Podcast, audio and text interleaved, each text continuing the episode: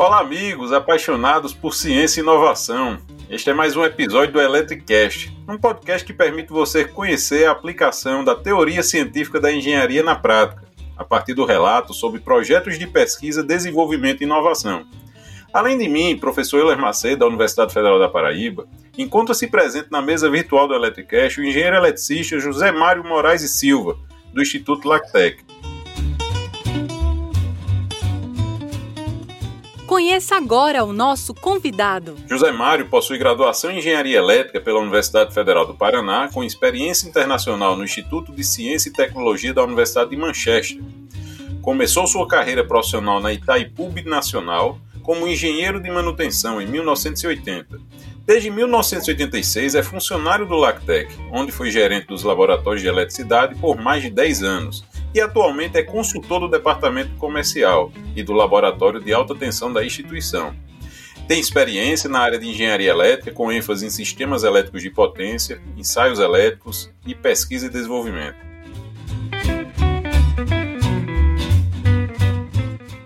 Caro engenheiro José Mário, seja muito bem-vindo ao Electricast e fico muito feliz aí de ter a sua participação aqui nesse episódio. Obrigado, professor Euler, muito obrigado. Para mim é uma satisfação estar aqui, poder conversar contigo e com todos os ouvintes e falar um pouquinho da, da engenharia, um pouquinho da parte de pesquisa e desenvolvimento, um pouquinho do Arquitect também. Tá? Então, muito obrigado pelo convite, uma satisfação. Ah, muito, muito bacana. E já que você citou e, e, e talvez algum do nosso ouvinte não conheça, eu queria o que é que, o que, é que consiste o Instituto Lactec? Quais são suas áreas de atuação? O, o Lactec hoje é um instituto de tecnologia privado. É, é importante frisar isso, porque nós temos uma origem através de, um, de uma parceria feita entre a COPEL e a Companhia de Eletricidade, que é a Companhia de Eletricidade do Paraná e a Universidade Federal, nossa origem vai lá em 1959, já um bocado de tempo atrás, quando o professor Parigô de Souza criou, dentro da Universidade Federal, o Centro de Hidráulica. Posteriormente, o professor Parigô foi convidado a ser o primeiro é, diretor-presidente da COPEL, quando então o governador criou a empresa.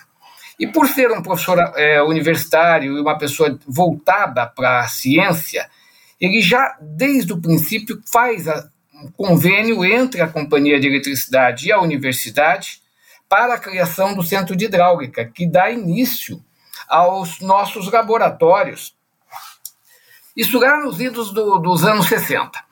Ah, o objetivo do Centro Hidráulica era dar suporte à empresa no desenvolvimento das usinas do Rio Iguaçu, da, da hidroeletricidade já à época, com bastante sucesso. Nos anos 90, desculpa, é, antes, já no final dos anos 70, 78, 79, outros convênios sucederam ao primeiro convênio para manutenção do centro hidráulica e foram criados os laboratórios de eletricidade eletrônica, posteriormente mecânica e engenharia civil. Então, é, esse histórico de parceria entre a COPEL e a Universidade Federal do Paraná, para mim, um dos melhores exemplos de parceria bem-sucedida universidade-empresa, dão início a um conjunto de laboratórios que, posteriormente, a partir de 99 e 80, são é, é, privatizados dentro de um instituto que se cria para absorver esses laboratórios, que é o LACTEC. Então, o LACTEC é um instituto, é, é, é um instituto de tecnologia voltado à produção de pesquisa, de desenvolvimento, à produção de ciência e de tecnologia, é, que nasceu a partir de um convênio entre uma companhia de eletricidade de grande porte, a Copel, e a universidade, mas que hoje anda por suas próprias pernas. Né? Então, estamos aqui localizados aqui em Curitiba, com a maior parte dos nossos laboratórios, mas também temos uma unidade em Salvador aí para atender demandas do Nordeste. Ah, excelente. E hoje o, Lactec ele, ele possui quantos funcionários, Zé Mário? O Lactec tem hoje da ordem de 500 pouco mais de 500 funcionários, é, colaboradores, né? porque muitos desses, a maior parte, são é, funcionários, são empregados seletistas, mas temos, nesse contexto de mais de 500 pessoas, temos é, é, estagiários, temos bolsistas e temos consultores, que são pessoas que agregam seu conhecimento ao LACTEC. Acho importante, professor, comentar também que o LACTEC, ele, atua numa é, bastante, nossa atuação é bastante diversa. Gente, nós temos áreas de engenharia civil, começamos com hidráulica e hidrologia, eletricidade, mecânica, meio ambiente, eletrônica e tecnologia de informações. Então, somos um conjunto de pesquisadores e de laboratórios com uma abrangência bastante grande. Isso traz algumas vantagens. Né? Quando a gente tem que atender a uma demanda de um cliente, nós normalmente conseguimos uma visão holística para um problema, partindo de diferentes é, pontos de vista, conforme os pesquisadores. Né? Então, é um panoramazinho aí sobre o LACTEC. É, muito bacana e, e, eu tive a oportunidade de conhecer o Lactec, é realmente uma estrutura assim, impressionante, os laboratórios muito bem estruturados, então eu fico muito feliz de ter uma estrutura dessa aqui no nosso país. Né? E fazendo, é, José Mário, até um link com sua área de atuação, é, no, nos conte um pouco mais sobre os projetos de pesquisa, desenvolvimento e inovação que o, o Instituto Lactec ele tem desenvolvido com o setor industrial, especialmente no setor elétrico, já que é sua área de, de atuação. Nossa, exatamente. A gente, nossa maior parte de projetos até o momento ainda é com o setor elétrico. Hoje a gente tá, nós estamos diversificando bastante. Então quero voltar lá atrás na, na história, quando eu comentei com, contigo, nós começamos através de, um, de convênios e começamos através de uma atuação muito forte na hidráulica. Essa atuação é, através do centro de hidráulica ela resultou num suporte muito grande à Copel no desenvolvimento de tecnologias para a construção das usinas do Rio Iguaçu, aqui no Paraná, o que dá ao Paraná uma condição de, de, de grande produtor de eletricidade, não é? E isso, essa parceria nos permitiu o estudo de tecnologias avançadas de carga de vertedouro, é, compactação de barragem, controle de qualidade de barragem. Posteriormente, com a, o laboratório o laboratório LAC, que era o laboratório voltado à eletricidade, materiais, química, nós tivemos o desenvolvimento de diversos projetos, no início mais para a Copel. Um desses projetos que eu acho muito importante, gosto sempre de citar, é o projeto que levou ao desenvolvimento das redes compactas de distribuição, né, que são essas linhas em que os quatro cabos correm juntinhos é, e é uma linha semi-isolada. Essa é uma demanda feita aqui pela companhia, pela Companhia Paranaense de Energia, pela Copel, para nós, para atender a cidade de Maringá. Maringá é uma cidade muito arborizada e os cabos nus de energia correndo por dentro das árvores exigiam sempre uma poda muito drástica, o que incomodava bastante o pessoal da cidade que queria cuidar um pouquinho melhor da, das suas árvores. Com isso, houve uma demanda para que se desenvolvesse um novo tipo de é, cabo de energia para 13.8, 34,5 kV, que permitisse você passar com eles dentro das árvores com menos necessidade de poda, e nós então assumimos desenvolver essa tecnologia. Hoje é uma tecnologia que é padrão nacional, você vê em todo o Brasil as linhas com cabos semi-isolados, com uma aceitação assim espetacular. Então é muito bacana a gente ver que o trabalho nosso dentro do laboratório levou há um desenvolvimento é, importante é, para a indústria elétrica no país. Além disso, professor, além de projetos de impacto, como esses dois que eu citei, um na, na eletricidade, outro na hidráulica, o laboratório tem contribuído com a indústria através o, o Instituto, né, o Instituto LabTech tem contribuído com a indústria através de um conjunto de laboratórios que dá suporte ao desenvolvimento da indústria regional. O nosso laboratório de alta tensão, por exemplo, tem suportado, tem dado apoio à indústria elétrica, não só do sul do Brasil, mas de todo o Brasil, no desenvolvimento de produtos e na colocação desses produtos no mercado. É, eu lembro muito bem, eu estou no Lactec já há bastante tempo, desde de 86, quando a VEG começa a sua produção de transformadores em, em ela usava muito o Lactec para o desenvolvimento dos seus transformadores. Hoje a VEC tem um laboratório espetacular, um dos maiores no Brasil, e, e não usa mais os nossos laboratórios. Mas no início, para eles, foi muito importante, não só para a VEG, mas para muitas indústrias no sul do Brasil e mesmo fora do sul do Brasil, nós temos sido importantes em termos de suporte laboratório. Né? Mais recentemente, nós temos entrado em desenvolvimento de projetos de mobilidade elétrica, de histórias, né?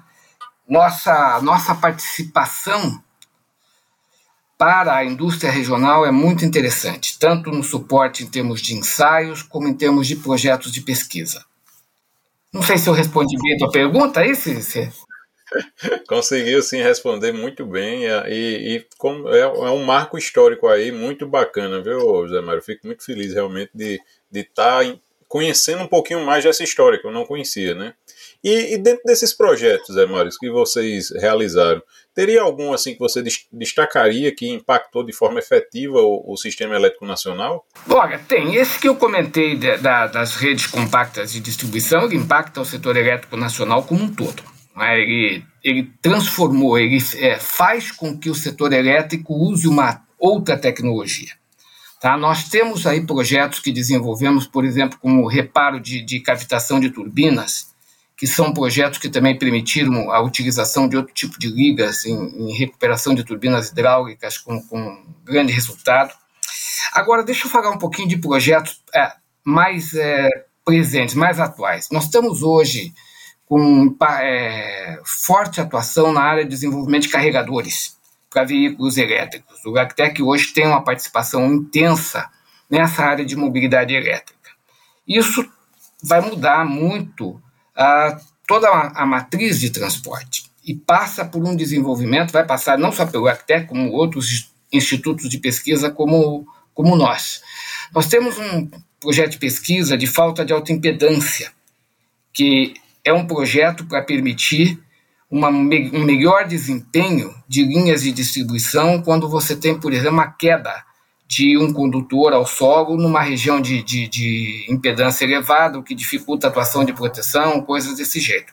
Esse projeto ainda não está no mercado, não é algo comercial, mas acreditamos que também possa impactar bastante. Estamos trabalhando hoje, professor, em projetos voltados para a Smart Grid, Smart City, Smart Grid, com uso intenso de medidores eletrônicos, inclusive de telefaturamento e de telecomando, né, de medição. Então, o Arquitect está atuando bastante nessas áreas de fronteira da tecnologia. Storage, outro, é, outra área que nós estamos trabalhando com o uso de baterias para em sistemas elétricos para você poder fazer é, ponta ou você combinar o uso de baterias com geração distribuída. Geração distribuída, estamos, temos equipes trabalhando bastante com geração eólica e fotovoltaica, tanto em pesquisa quanto em serviço. Então a gente tem atuado aí em, em áreas de bastante impacto para o setor elétrico. Muito bom, Zé Mário. E até para ter o suporte para o desenvolvimento desses projetos, eu acredito que o grande problema é justamente recursos humanos. E eu queria saber como é que se dá, vamos dizer, eh, o desenvolvimento desses projetos e como é que é a relação com a academia, que é um dos, vamos dizer, dos principais fornecedores, vamos dizer, de, de, de mão de obra e, recursos humanos para vocês desenvolver essa quantidade de projetos tão grande. É bom a gente falar assim, porque nós nascemos dentro da academia, né? Nós nascemos através de uma parceria de uma grande empresa com, com a academia. E ainda hoje, a grande parte dos nossos laboratórios estão dentro dos campos da Universidade Federal do Paraná. Né? Então, a gente tem uma, um relacionamento com a academia muito forte. Agora, professor, os nossos laboratórios são laboratórios comerciais, é? são laboratórios que, como eu falei, nós precisamos nos sustentar. Nós não somos um instituto é, bancado com nenhuma forma de recurso público. 100% do nosso faturamento tem que vir da nossa prestação de serviço. Então, a Actec não desenvolve projeto acadêmico. Os projetos são todos projetos voltados para a indústria, voltados para algum cliente. E como se dá o nosso relacionamento com a academia? Nós utilizamos muita mão de obra, não mão de obra no sentido de, de naquele sentido de utilizar simplesmente a pessoa para fazer o serviço, mas nós usamos muito o bolsista e o estagiário, que são estudantes ou de graduação, no caso os estagiários, ou estudantes de pós-graduação a nível de doutorado ou de mestrado, envolvidos nos nossos projetos. Então, nossos projetos contam muito com a participação da academia, de profissionais vindos da academia. Vantagens disso: nós temos uma excelente fonte de conhecimento e mão de obra, e esses profissionais têm uma excelente oportunidade de uma participação em projetos objetivos, práticos, voltados para resultado para a indústria. Então, isso agrega muito na sua formação. Tá? O, a nossa, nossa interação com a academia é bastante forte. Em seu ponto de vista, quais os principais entraves que existem na relação academia e indústria? Essa é uma pergunta que a, a, a gente se faz para a gente mesmo todo dia, né? Quer dizer, por que, que o relacionamento empresa-academia no Brasil não é melhor? Eu não vou dizer que ele seja ruim, mas ele poderia ser melhor. Eu tenho uma opinião pessoal. Né? É, eu, eu, vejo da seguinte maneira: ah, muitas vezes o empresário ele é, enxerga na academia apenas a formação do profissional, a formação da mão de obra. E isso, ao meu ver, não é verdade. Né? O objetivo da academia é a construção e a produção de conhecimento. A formação de mão de obra é uma consequência do processo de produção de conhecimento. Então, a academia tem que estar preocupada, a universidade tem que estar preocupado em produzir o conhecimento para o país. Esse é um processo que tem uma dinâmica e que leva um certo tempo.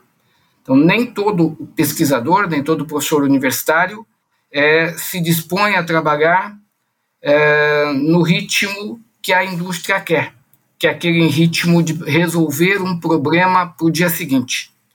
Então, o que eu vejo é muito uma questão de forma de enxergar. O empresário espera uma resposta da academia para uma solução de um problema de forma imediata, e a academia não enxerga que a indústria trabalha desse jeito. Então, quando você não consegue enxergar a realidade do outro, você realmente não consegue uma sinergia entre a demanda e, e a oferta do conhecimento.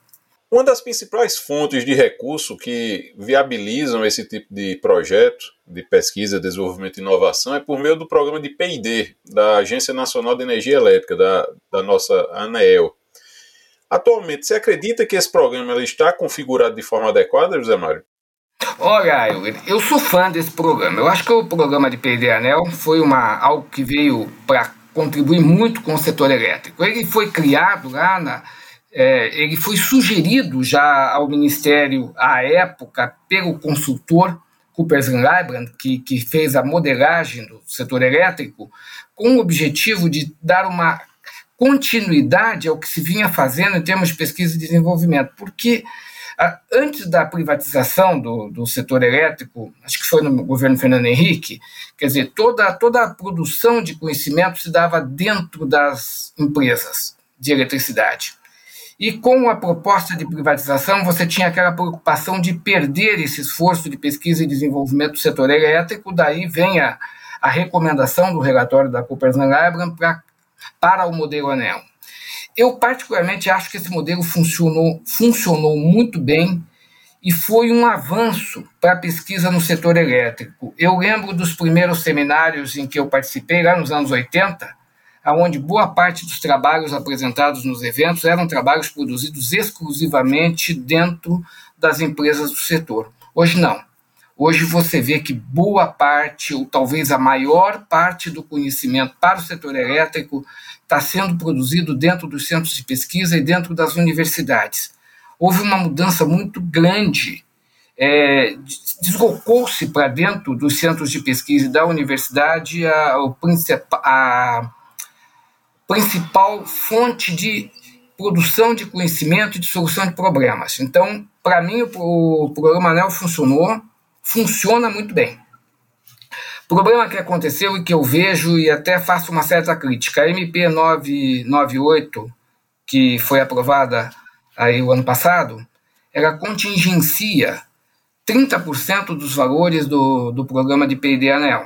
Então, não, eu não gosto dessa decisão, acho que contingenciar dinheiro de, de pesquisa ou dinheiro de educação não é uma decisão inteligente, nós precisamos investir mais em, em ciência e tecnologia. E, e, agora, esse programa precisa ser melhorado ou pode ser melhorado? Pode. Até por falta de tradição nossa na produção de tecnologia, muitos dos nossos projetos desenvolveram relatórios em papel. E há uma necessidade de que a gente passe a produzir mais tecnologia. O Brasil produz ciência, mas não a produção de tecnologia no Brasil não é compatível com a nossa produção científica. Nossa produção científica é boa, não é ruim. A nossa produção acadêmica é compatível com o tamanho do país. A nossa produção de tecnologia não é. O PDANEL ajuda muito a produção de é, projetos voltados para o setor, voltados para problemas do setor, mas ele não teve um sucesso muito grande no desenvolvimento de novas tecnologias. A ANEL já enxerga isso e ela vem direcionando é, os projetos através de projetos estratégicos para que a gente foque tecnologias de mais interesse. Então, programas estratégicos dentro da ANEL têm direcionado a produção para as tecnologias que nos interessam mais. Né? Então, eu sou, acho que o programa é muito bom. O LACTEC é um dos maiores desenvolvedores de projetos dentro do PDANEL. Nós temos aí mais de 300 projetos já entregues. Né? Para nós fez uma diferença muito grande acho que para o setor elétrico também é. Na minha visão, é um programa que tem que ser melhorado e, e aprimorado. Jamais sofrer contingência ou se pensar em encerrar esse programa de jeito nenhum. É, é excepcional para o setor elétrico. É funda, eu diria, é um programa fundamental para o setor elétrico. E uma outra fonte que a gente tem é, importante aqui no, no Brasil é a questão da Embrapi, que é a empresa brasileira de inovação industrial. A gente já teve episódio aqui no Electricast com, explicando o que é que se trata. E eu sei que vocês são unidades Embrapi, né? Então eu queria saber aí qual é a, a percepção de vocês sobre esse modelo, se tem dado bons resultados e quantos projetos, por exemplo, já foram realizados. Olha, se eu gosto do, do P&D Anel, eu gosto mais ainda da, do modelo Embrapi. Para mim, o modelo Embrapi é um modelo Embrap, né? um modelo exitoso, que traz uma fantástica contribuição ao país. Né?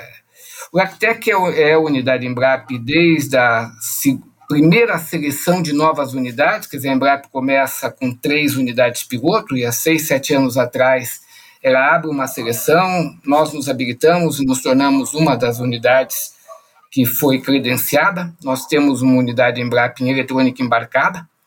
Já desenvolvemos Estamos na ordem de 20 projetos, entre projetos concluídos e finalizados e projetos é, que ainda estão em andamento.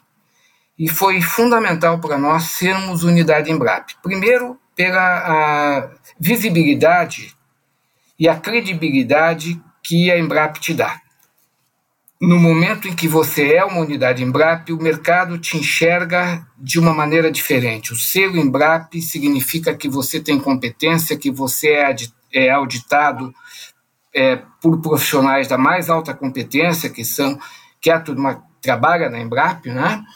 E que você dá resposta e trabalha rápido. Então, ser unidade Embrap é muito interessante desde esse ponto de vista. Mas mais interessante para o Lactec é que a Embrap nos traz um outro mercado. Antes da Embrap, nós éramos um centro de pesquisa voltado quase que exclusivamente para o setor de eletricidade. Estávamos atendendo, atendíamos e atendemos muito bem o setor elétrico, com alguma derivação para o setor de energia, para o setor de óleo e gás, mas o nosso relacionamento com a indústria que produz tecnologia era muito pequeno. A Embrap muda essa realidade. Hoje o Lactec é, é muito demandado por empresas como uma Bosch, como uma Volvo, empresas de porte, tanto de grande porte, como empresas pequenas, como startups na área de tecnologia, é, que buscam projetos para a produção de é, produtos que vão para a indústria, que vão para o consumidor. E isso tá, trouxe um resultado muito bom para nós. Né? Eu refuto a Embrap como talvez o mais importante programa de desenvolvimento tecnológico no Brasil nesse século. Não acho uma iniciativa de muito sucesso. É, fico feliz quando tenho reunião com as unidades Embrap, porque a gente vê a vibração dos pesquisadores que estão envolvidos nos projetos. Vocês aí na, na, na Universidade de Campina Grande são uma unidade Embrap de sucesso. Né? Então, é, acho que a Embrap veio para transformar a nossa realidade em termos de investimento e de produção de tecnologia. É uma coisa importante, né? a Embrap não foca a ciência básica, ela foca exatamente aonde o Brasil é fraco, que é na produção tecnológica. Concordo com você em todos, todos os graus, porque realmente é, um, é uma organização que impacta bastante. Recentemente nós tivemos aqui a, a grata alegria também de ser credenciado na área de energias renováveis, aqui na UFPB em João Pessoa, e com a, um, a experiência do irmão mais velho aí, muito exitoso, como você citou, o da UFCG. Já tivemos também a oportunidade de entrevistar, de conversar com o professor Igor Almeida, que é justamente o gestor do, da unidade Embrapica é, na Universidade Federal de Campina Grande, e realmente é um modelo que tem muito potencial. Esperamos também contribuir com o desenvolvimento do Brasil também nessa área tão importante de energias renováveis aqui na UFPB. E, José Mário, e para até já chegando aqui a, o finalzinho aqui do nosso episódio, eu sempre faço uma, um questionamento para os alunos ou profissionais que desejem atuar nas soluções para o setor elétrico. Quais as dicas que você dá? Vale a pena migrar para essa especialidade? Primeira, primeira dica é que vale muito a pena. Né? Eu, particularmente, estou no setor elétrico há mais de 40 anos, gosto do setor elétrico e acho que é um setor ainda de muita, muita necessidade de, de mão de obra, especialmente, você acabou de citar energias renováveis. Né? Nós estamos demandando muitos profissionais de sistema de potência para atender às necessidades do país, então, sem dúvida, uh, o setor elétrico é, vai precisar, vai precisar não, está precisando de bons profissionais que possam atender às novas demandas em termos de geração, novas tecnologias de transmissão e tudo mais. Então, sem dúvida, professor, é, o setor elétrico continua sendo um excelente setor para é, bons profissionais. Problema que eu vejo hoje, não só no setor elétrico, mas de uma maneira geral, o profissional tem que ser muito bom, porque o mercado se tornou muito competitivo, ele globalizou. Então, não há mais é, muito espaço para aquele profissional que tem apenas o diploma na parede, mas não mantém, não se mantém atualizado, não se mantém estudando ou é, up to date com as tecnologias. Quer dizer, é, é, é um mercado mais exigente. Mas o espaço para o bom profissional do setor elétrico é, é enorme e muito atrativo e muito gostoso de trabalhar. Então, aquele profissional que se sentir atraído não tenha medo de vir para, para a eletricidade, para o sistema de potência, para trabalhar com energia, porque mercado é bom e o assunto é melhor ainda. Muito bacana, engenheiro Zé Mário. E eu queria até saber um pouquinho, já com essa sua vasta experiência, como você falou já, e quase 40 anos nesse, nesse segmento. Que dicas você dá para os nossos ouvintes sobre tecnologias que estão no seu radar atualmente? O que é que você tem lido e estudado? Olha, eu, essa é uma pergunta gostosa a gente responder, mas um tanto difícil, né? A gente, eu costumo dizer, minha bola de cristal quebrou, eu não, não sei exatamente o que, que vem pela frente, mas algumas coisas são meio óbvias, não é? Uh, você tem algumas demandas da sociedade que, que são, serão sempre é, as mesmas, né? que é a produção de alimento, produção de água, produção de energia. Né? Então, água, energia, alimentação, saúde, segurança são, são coisas básicas. E para e você atender essas necessidades sociais, você precisa de energia e precisa de educação. Então, tudo que envolve. E você precisa de tecnologia, desculpa, transversal é tecnologia e, e, e educação. Tudo que, que envolve essas áreas que eu falei que são necessárias para o desenvolvimento da sociedade, para a é, sobrevivência da sociedade, alimentação, saúde, segurança e energia, é, precisa tecnologia e precisa, e precisa educação. Então, é, nós vamos assistir, nós não vamos assistir, não, nós estamos assistindo uma revolução tecnológica. Uma revolução tecnológica que vai trazer um mundo completamente diferente do que a gente vivenciou até agora. A pandemia, que é terrível, né? nós, nós estamos vivendo uma pandemia horrorosa que impacta é, toda a nossa sociedade de uma maneira muito intensa, ela também tem um lado positivo. Ela tem exigido uma cooperação técnica e científica como nunca visto. Então, nós estamos vendo desenvolvimentos de tecnologias na parte de saúde, mas não só em saúde, em uma velocidade talvez superior à da, da época da Segunda Guerra. E a gente vai ver coisas fantásticas no futuro, na parte de telecomunicações, na parte de digitalização, robótica, é, transporte aéreo, é, conquista espacial e entrando na área de. Bom, o, o tele tudo, né? Eu costumo dizer tele tudo, teleeducação, telemedicina, teletrabalho. Eu hoje trabalho em casa, não vou voltar mais para o meu escritório. Parece uma coisa simples, né? Não, você só vai trabalhar de casa, mas para você trabalhar em casa, você tem todo uma, uma, um suporte tecnológico fantástico e uma necessidade de mudança até de comportamento psicológico, é uma coisa é, absurda, é, não é algo simples. Né? Então, nós vamos ver uma mudança completa da sociedade, e essa mudança gigantesca vai demandar muita tecnologia e muita energia. Na parte de energia, renováveis, né? eólica, fotovoltaica para ontem, não é para amanhã, é para ontem. A gente, quando fala nessas duas energias, a gente já não fala mais em algo do futuro, mas a gente fala em algo que a gente já está atrasado, nós já deveríamos estar tá usando de maneira mais intensa. Nós vamos assistir a descarbonização da sociedade, não há mais como você continuar é, produzindo tanto gás de efeito estufa, o planeta não aguenta, então você tem que descarbonizar. E aí eu vejo algo que eu acho que o Brasil está dormindo no ponto que é nuclear.